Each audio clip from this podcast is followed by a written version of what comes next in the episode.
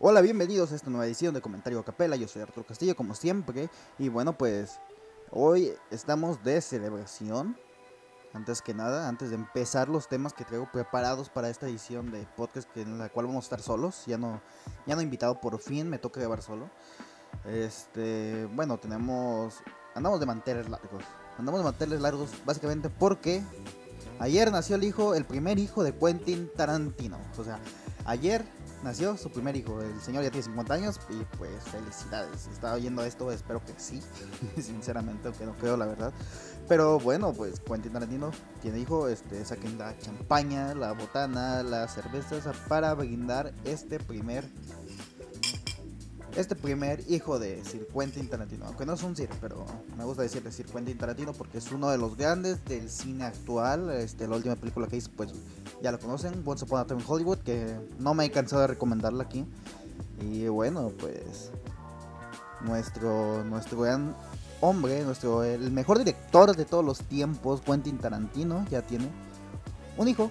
Así que no, no quisiera decir, apresurarme a que el hijo vaya a seguir la, línea de Quentin Tarantino y ser director porque apenas nació, o sea, ni seguimos cuáles son sus intereses, tal vez quiera ser físico, matemático, quiere ser un médico, pero pues bueno, ahí tenemos, estamos de celebración y mantener largos el día de hoy, por eso mismo.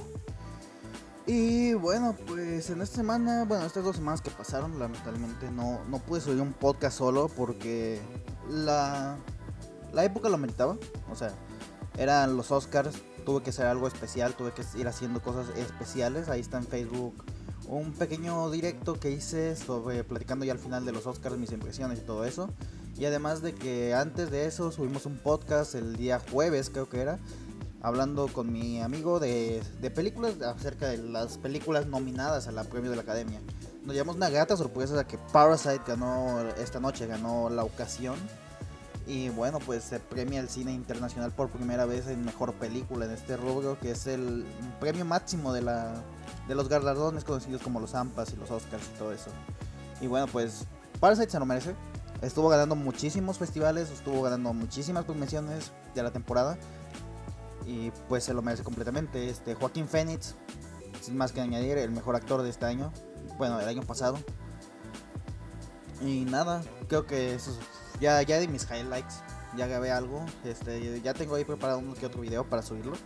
A ver si me, si me atrevo, si me doy a la esencia de subirlo ya esta semana o la que sigue. Pero bueno, pues aquí andamos por mientras en nuestro podcast que es Comentario a Capela. Y bueno, quisiera hablar sobre una serie.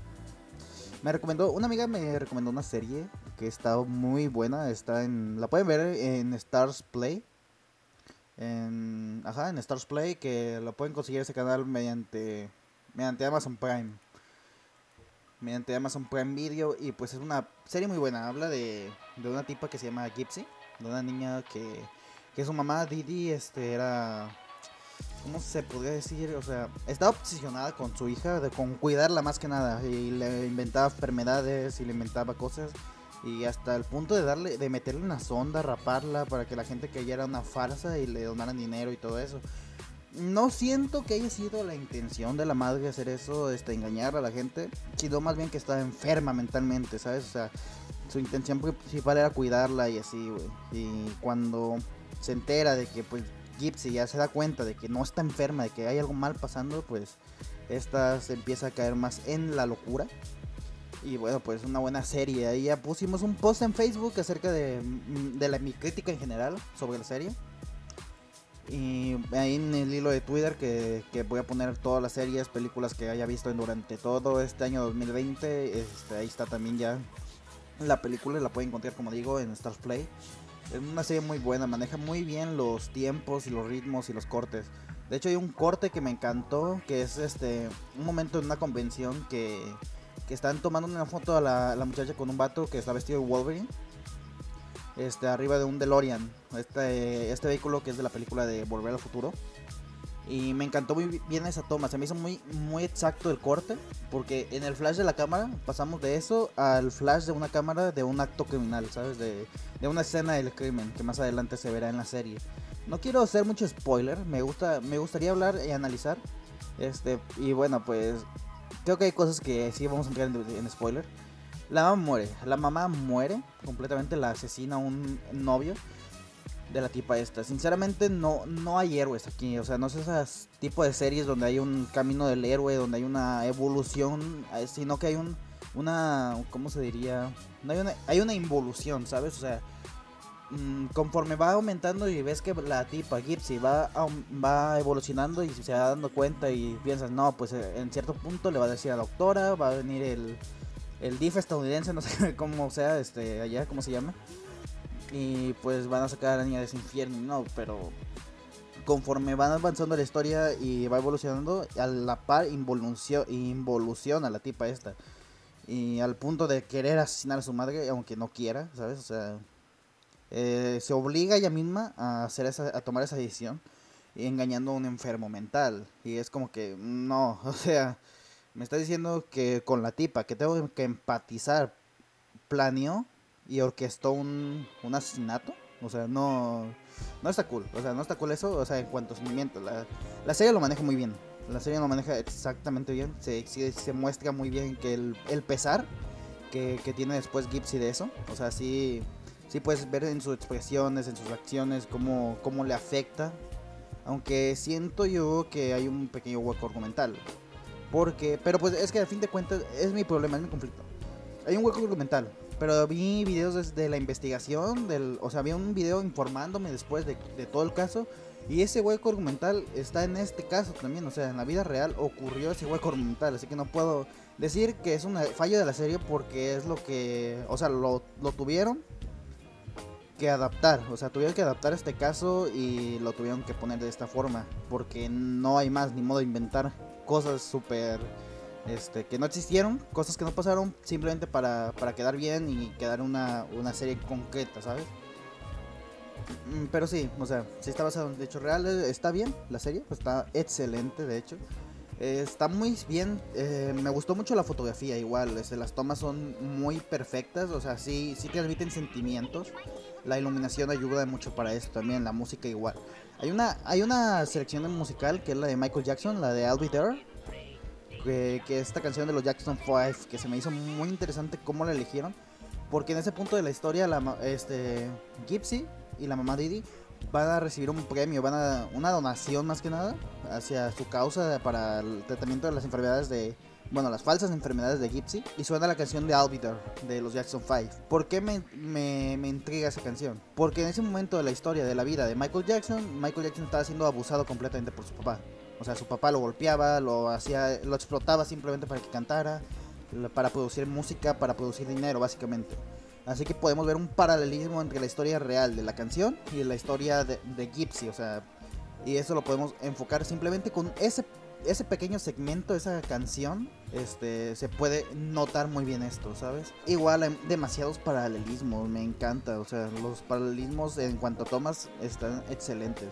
La historia la, le puse directamente, empieza en, media res, o sea, ya, ya empieza a mitad de serie. Bueno, a mitad de la historia empieza la primera toma y ya después nos regresamos al inicio de cómo empezó todo esto, ¿sabes? Y al final volvemos a la historia de la madre, vemos cómo se transformó en esta psicópata que, que atormenta a su, a su hija con, con enfermedades falsas y llevarla al doctor y todo eso. Pero bueno, pues ahí está The Act muy, buena serie, realmente. Este, no soy mucho de ver series, si te soy sincero, si le soy sincero. Pero, pero no sé, o sea, hay algunas series que, que están muy buenas, o sea, es súper diferente ver una serie a una película, así que, mm, no sé, tal vez vea Chernobyl, eh, ahorita que tengo Amazon Prime, aprovechar este, ver este, ¿cómo se llama? American Gods, ¿cuál otra vía? The Boys. Watchmen tal vez, no sé. Pero bueno, es que digo también series de HBO como Chernobyl y Watchmen porque está el canal de HBO. O sea, puedo comprar el canal de HBO sin problemas. Y pues bueno, en líneas generales a mí me gustó muchísimo esta, esta serie. Y ya, hasta aquí creo que creo que es todo lo que tengo que decir acerca de The Act. Y bueno, no, no puedo eh, esclarecerles todas las dudas, no puedo lamentablemente eh, decir todo el caso, ya que yo no soy leyendas legendarias ni nada por el estilo, básicamente. Y realmente vi, vi, un video, pero no retumbe toda la información, así que les aconsejo que vayan a ver videos, sinceramente, porque ahí se pueden aclarar demás cosas, ahí pueden saber que vi una entrevista igual del, sobre el caso que le hicieron a Gypsy ya hace dos años en el programa de Doctor Phil, Phil en este que es como un reality, más o menos. Y pues nada, ahí está este, The, Act, esto es lo que tengo que decir. Otra cosa que vi durante ese tiempo que no estuvimos el podcast, este fue Uncle James, Diamantes en Bruto. Una gran película. Ah, película que me hizo ver que Adam Sandler sí sabe actuar. y bueno, pues es que es una, es una buena película, es una gran película de hecho. Te transmite incomodidad en todo momento, es súper extraña, ¿sabes? O sea, pero en el buen sentido. O sea, te da una ansiedad tremenda por las decisiones que toma el protagonista y demás cosas que suceden alrededor de la trama. Pero pero sí, eso sí, yo le tengo muchos peros. O sea, no sé si sea la intención, pero sí de repente se hace muy, muy, muy pesada esta película. Este, no, no es un cine convencional, o sea, es por eso básicamente que no la nominaron para los Oscars. Es un cine súper incómodo, es una película que no se, no deja cabos sueltos en el sentido de que, de que si quiero hacerte sentir mal, te voy a hacer sentir mal. O sea, no, no te voy a dar un relax entre escena y escena. Te voy a dar una, una escena que te transmita incomodidad y en la siguiente te va a dar asco, ¿sabes? O sea, no, no, no te va... No hay un momento en que te rajes. La música en las partes que deberían ser felices o en las partes que deberían ser esperanzadoras, te deja un aire de, de, desesperanza, de que todo va a estar mal, de que esto no está bien, ¿sabes? Lo que está pasando no va para nada a terminar bien. Y así, o sea, Uncle James es una gran película, está en Netflix, la pueden ver. La anterior no sé si dije dónde la vi. La vi por Amazon, en Stars Play. Y pues ahí la pueden checar, es una serie del 2017 la que vi, la de Jack. Y bueno, acá pues Netflix salió en el 2019, el año pasado, de hecho en diciembre. Y es una gran película, recomendada, sí. Yo no la volví a ver, sinceramente, porque porque me sacó de quicio. Me sacó de quicio el personaje de Adam Sandler. No se callaba en ningún momento. No, no sentí que diera un respiro al espectador. Por eso la sentí demasiado pesada. Y mi calificación fue la que vieron en el Facebook. Y pues bueno, pues ahí está mi. Mm, ¿Qué cosas puedo destacar? Este. El objeto MacGuffin. El objeto MacGuffin es aquel objeto que, que guía la historia. Así como en Pulp Fiction fue el maletín en esa película es el ópalo, una, una piedra preciosa. Es un objeto de deseo y es un objeto en que va guiando la narrativa de la historia. Este objeto este, sirve como un objeto místico para el deportista Karen, Karen, Karen, no, ¿cómo? Kevin Garnett, que lo ve como un objeto místico que le va a dar poderes mágicos en la cancha de básquetbol. Y para, y para el personaje de Dan Sadler es un objeto de deseo y gracias a que este objeto le va a dar le va a solucionar la vida, ¿sabes? en primera instancia, pero después se da cuenta que pues es una piedra que no vale más de 100 mil pesos, bueno, 100 mil dólares, perdón. Este, aunque él le prometieron 6 millones de dólares, pero pues no, o sea, es un objeto de deseo y es un objeto también que, que forma contraste con la, con la película, ¿sabes? Es un objeto precioso, o sea, es, un, en concepto es una piedra preciosa, pero en, en, en aspecto es una, es una piedra o sea, es un diamante en bruto, básicamente. Es una. Esta que rodeada de piedra, rodeada. Es un mineral rodeado de, de todo, como que si recién saliera. Y el costo de ese mineral fue la muerte de una persona y fue la muerte de varias antes de, de llegar a las manos del personaje de, de Adam Sandler. ¿Sabes? Hace como un contraste entre el aspecto general de la película, lo que nos quiere narrar, y, y, y es un aspecto muy narrativo que se agradece muchísimo. De hecho, hay otra escena que, hace que digamos, no, este güey me cae mal, es la escena en donde cae a su esposa. O sea, no tanto por, el, por ese aspecto, sino porque justamente viene de dormir a sus hijos, de vivir una vida normal, de padre de familia, con un trabajo, a engañar a su esposa en un apartamento lujoso que está mal, que de hecho ese apartamento se ve más lujoso que su casa personal, ¿sabes? Es lo que es, son pequeños aspectos que si los te fijas bien, este, van formando una narrativa y van formando una, una especie de, evolución, bueno, no evolución, sino van formando el personaje, o sea, van dándote ciertas pistas de para que conozcas cuál es el trasfondo del personaje, por qué hace eso. Aunque no sé, aunque ese es otro aspecto negativo, de hecho, no te dan un porqué. No hay una motivación exacta por la cual este güey se endeuda haciendo apuestas, no, tome esas malas decisiones. No, no hay nada de su infancia, no hay nada de nada que nos diga por qué está tomando estas malditas decisiones. Lo cual no se me hace un aspecto tan negativo, pero sí en el, en el sentido de que no sientes que todos tengan una motivación clara, ¿sabes? O sea, es como que esta tipa anda con el personaje de Dan Sandler porque es millonario, porque tiene dinero, o simplemente porque sí lo quiere.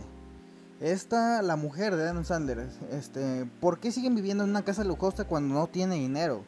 ¿Por qué este güey sigue apostando cuando no tiene dinero? ¿Por qué vende las cosas que no le pertenecen? O sea, hay un montón de preguntas de que no tiene una aspiración propia, no tiene... Es un personaje que está construido ya de, de posteriormente y no nos muestra cuál fue el origen de ese comportamiento como tal. Y, pues ese es un aspecto muy negativo. Bueno, no tanto, pero sí afecta un poco en la, en la estructura general de la película. Pero en líneas generales es una gran película. La paleta de color está espectacular. La demás cosas, este, la historia, mmm, muy atractiva. De hecho, la historia no te guía por el personaje, no te guía como que, oh, ¿cómo va a solucionar esto? O sea, vamos, estamos viendo una, no estamos viendo un camino del héroe, no estamos viendo nada, ¿sabes? Estamos viendo este, una historia que nos va a guiar el morbo. El morbo va a ser nuestro guía en este viaje. Y, pues solo nos queda ver cómo todo termina mal, cómo todo se va a la mierda completamente y así. Y bueno, pues este Uncut Gems es una película como todas las demás, pero no fue nominada al Oscar básicamente por eso, porque es una película súper incómoda de ver. Este, no, no incómoda como Joker. Joker mm, no te guiaba por el morbo, te guiaba más que nada por su personaje. ¿Cuál era su involución? ¿En qué momento se iba a convertir en el personaje que nosotros conocemos como el guasón y cosas de ese estilo? Pero acá en Uncut James no nos importa el personaje. De hecho, el personaje exactamente no empatizamos nada con él. O sea, si empatizas con él, eh, vete a checar con un psicólogo o algo así. Pero sinceramente yo no empaticé nada con el personaje y, y nada de ese estilo. O sea, en Joker empatizas un poco básicamente porque es una persona dañada, ¿sabes? O sea, es una persona que la sociedad lo ha tratado como mierda. Pero ya después que se convierte en este personaje trágico este, y termina esa línea y se convierte en este villano ya no empatizas con él, obviamente. Pero pues bueno, este, ahí está. Vean Uncle Gems y vean The Act. También pueden ver Joker, o sea, Joker es también, como dije, es una gran película. Es fue nominada al Oscar y ganó Mejor Actor por Joaquín Phoenix y Mejor Banda Sonora por Hildur Gunnadottir. Y bueno, pues chequen los productos, esos productos cinematográficos en general. Y bueno, pues por todo por esta sección, así que vamos por un pequeño corte este para a unos anuncios que por fin tenemos un anuncio real así que vayan a escucharlo y nos vemos en, después del corte así que sale ahorita nos vemos ¿Qué onda gente? ¿Cómo andan? Yo soy Kakuakat, creador y miembro del proyecto conocido como Black Reset. Actualmente estamos colaborando con Steam México para traerles de vez en cuando una que otra sorpresa a ustedes. Si les gusta el contenido de videojuegos, podcast de temas de interés social, y em, básicamente es un friki como yo, posiblemente te pueda interesar el contenido. Si quieres conocer más acerca de este proyecto, puedes darle clic a los enlaces que tienes aquí arriba en la descripción, pásate por el canal y suscríbete que próximamente tendremos sorpresas preparadas para ustedes por ser miembros de la comunidad de Steam. Hasta luego.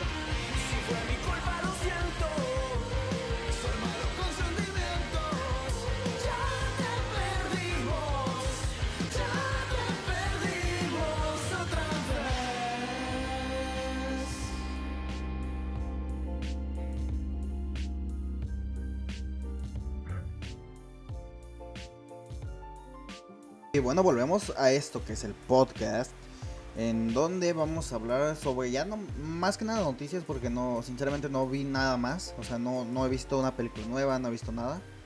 Este, bueno, vi LOL. vi la segunda temporada de LOL del Last One Laughing o algo así. Este, en la cual participan nueve comediantes, cada uno pone 100 mil pesos y el ganador se lleva el millón. Este, está muy cagado, está muy cagado, si les soy sincero, me, dio mucha risa muchos de los chistes, no todos obviamente, pero sí, está muy, muy cagado, así que lo recomiendo, igual está en Amazon Prime Video. No tengo mucho que decir porque pues no mames, o sea, no, no, no puedo analizar algo así, o sea, es un buen reality show y todo el pedo. Este, más que nada es para divertirte un rato, o sea, no, no tanto es para para hacer acá algo relevante, sino para algo que la gente pueda ver sin problemas, estigmas y divertirse un buen rato, ¿sabes? Este, así que vean LOL, este, donde les digo, ganó Alex Fernández y Richo Fari. Este, pero también está participando el Diablito, este, Slobovsky, este güey, el que sea a poliéster, no me acuerdo cómo se llama. Gustavo Mungía creo que se llamaba. Este, la Kiki es la que hace Celsa y todas esas personas. También está la mole, la mole de la mole chida. De acá de la Diablo Squad y todo eso. Y bueno, pues vean LOL, la segunda temporada. Y ya, pues lo que les decía, ahorita mismo me quiero centrar más que nada en noticias. Porque salió el teaser de Batman. Bueno, de Batman, así se llama, The Batman, la película que va a salir y es dirigida por Matt Reeves. Y bueno, pues vimos el teaser, vimos el traje de, de este men, de, de. ¿Cómo se llamaba el actor? El que sale en The Lighthouse. Este hombre que se llama. Robert Pattinson. Robert Pattinson. Y pues lo vemos en traje ya. O sea, podemos apreciar muy algo muy notorio que es la arma de sus padres. Bueno, con la que mataron a sus padres en el callejón ese. Y bueno, pues. No puedo decir nada, no sé nada de cómics. No sé, mi conocimiento sobre cómics es muy nulo. Más que las películas y todo eso y, y series animadas de Batman. No conozco nada de cómics. Este, dicen que se parece mucho el traje y que da un aire a la, a la, saga de Arkham. Pero pues no sé la verdad. Así que vamos a ver a Batman interpretado por Robert Pattinson. Y hablando de Robert Pattinson, no sé si ya mencioné aquí The Lighthouse. Entonces ya tenemos tema. The Lighthouse es una gran película, véanla si pueden. Es una excelente película, tanto la cinematografía como las cámaras, como las actuaciones, las actuaciones principalmente. La historia, la historia no es tanto, porque es una historia lineal, muy lineal, muy lineal. No, o sea, está muy abierta la interpretación, pero es muy lineal, no, no innova nada en cuanto a, a contar una historia. La narrativa igual no innova nada, pero lo que viene siendo las actuaciones, que es el punto fuerte de Lighthouse, es espectacular. O sea, este tipo, este John Eggers, este Robert Eggers, Robert Eggers, perdón, este hizo también The Witch, una película de terror del 2016 creo que esa película en, en, su idioma original es inglés antiguo y esta película también se maneja un poco el inglés antiguo y un acento muy extraño. Pero pues ahí está, está, está este Willem Dafoe es un gran actorazo, acá lo demuestra completamente. Este es una figura súper bueno, la película es una figura divina que que sus diálogos este, recaen en lo, en lo absurdo y en lo, y en lo divino, o sea, va oscilando de esos dos aspectos va desde que te puede reprochar una, una estupidez a, a, decirte un diálogo casi bíblico, ¿sabes? O sea, es un personaje súper super complejo. Este, ojo, no completo, complejo. O sea, es muy difícil entender que el motivo de la existencia del personaje de, de Robert, de Robert Pattinson, de, de Will Dafoe en esta película. Y, y Robert Pattinson son los ojos del espectador. O sea, Robert Pattinson va cayendo en la locura poco a poco en cuanto llega y pues va, va asumiendo cosas, va, pasa, va pasando por cosas que, que, lo van sumiendo poco a poco en la locura personal. Y el personaje de Willem Dafoe no ayuda para superar esa locura, ¿sabes? O sea, es espectacular esa película en todos los sentimientos que evoca y en toda la locura que puede mencionarse ahí. O sea, hemos visto películas de locos, como lo puede ser este Joker, por ejemplo, ya la mencionamos hace rato. Pero la locura que se ve en Joker no es lo mismo que la locura que se ve en The Lighthouse si quieren ver una película de, horror, que tenga comedia súper oscura y, y pues sean uh, situaciones tanto absurdas como tanto... No sé, sí son muy absurdos y imaginativas, pero son, son escenas muy fuertes, ¿sabes? O sea, no tanto en el aspecto de que, de que te vayas a tramar o algo, sino muy fuertes en cuanto a la trama y a la película. O sea, son muy... Te van a quedar mucho en el subconsciente esas escenas y son impresionantes. The Lighthouse. Véanla. Y bueno, gracias a Lighthouse le tengo muchísima fe al proyecto de Matt Reeves con Robert Pattinson como Batman, sinceramente. No, no estoy muy al tanto de las noticias sobre esta película, pero sí siento que va a ser una de las mejores. Este. Y bueno, también ya se confirmó que va a haber Joker 2 y espero que no la caguen. ¿Por qué? Porque el final de Joker fue muy cerrado, o sea, fue único, fue un one shot perfecto. O sea, ¿sabes? O sea, fue un excelente one shot. Y no esperaría que hubiera una segunda parte, pero pues ya la confirmaron. Así que vamos a ver qué pedo con esa película también. Y por último, metieron las películas del estudio Gilby. Bueno, no, las he metido completas en Netflix, pero Pero ahí están las películas de Studio Gilby. Este, ahorita es mismo. La última que vi fue Mi vecino Totoro. Quiero ver Mi casilla del cielo. Esta película. Hay una. Me pasó un amigo una, un clip de esa cinta. Que es muy divertido. Porque es el doblaje español. Y pues. En sí, el castillo. Bueno, la isla. Se llama La Puta. ¿Sabe qué? La Puta, ¿sabe qué? Y en español. eh, pues el doblaje que hay es español España. Así que se escucha muy divertido. Este, de hecho, aquí lo voy a poner, de hecho, lo voy, lo voy a poner, este, escúchenlo. Está, está muy cagado, es, este, este, me voy a callar un poquito y lo voy a dejar ahí. ¡Lo conseguiré! Encontraré la isla de la puta. ¡Lo conseguiré!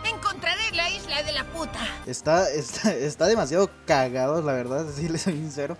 Este, me encanta, o sea, me encanta el doblaje español que se toma todo muy literal y no le cambia el nombre. De hecho, hay muchos casos de, de que le cambian el nombre a los personajes o a cosas de la película de la trama por, por efectos de eso, ¿sabes? Porque en su cultura o en su idioma este, son ofensivos. Por ejemplo, está el ejemplo, válgame la redundancia, perdón. Este, está el ejemplo de Moana, que la cambiaron a Bayana, ¿sabes? Y ahí hay muchísimos, muchísimos ejemplos, si les soy sincero. Este, para el siguiente capítulo les traeré una lista completa de, de ejemplos y por qué, y su por qué, ¿sabes? O sea, no tanto de... No tanto más de decirle, no, pues esto, porque sinceramente no me acuerdo por qué le pusieron Bayana en vez de Moana, ¿sabes? En algunos países. Y cosas de estilo, así que pues eh, para el próximo capítulo ahí lo tendrán esa lista. Se las traeré. Y bueno, pues muchas gracias por escucharnos. Este capítulo duró menos de lo normal. ¿Por qué? Porque no pasaron demasiadas cosas, sincero, sincero. Enero ha estado muy flojo en cuanto a noticias de películas, en cuanto a trailers, en cuanto a, a cine en general. O sea, lo más cercano que está eh, Sonic, lo más relevante, pero no, no me he dado la tarea de ver Sonic ni Birds of Prey. Tampoco la he visto. Así que pues ahí tenemos eso. Este, por lo pronto y muchas gracias por escucharnos en esta ocasión. Y nos vemos, nos despedimos otra vez con este audio que es ¿Qué, qué, qué encontrarás? O sea, ¿qué, ¿qué se va a encontrar? ¿Qué se, lo que se estima encontrar en esta vida es La isla de la puta.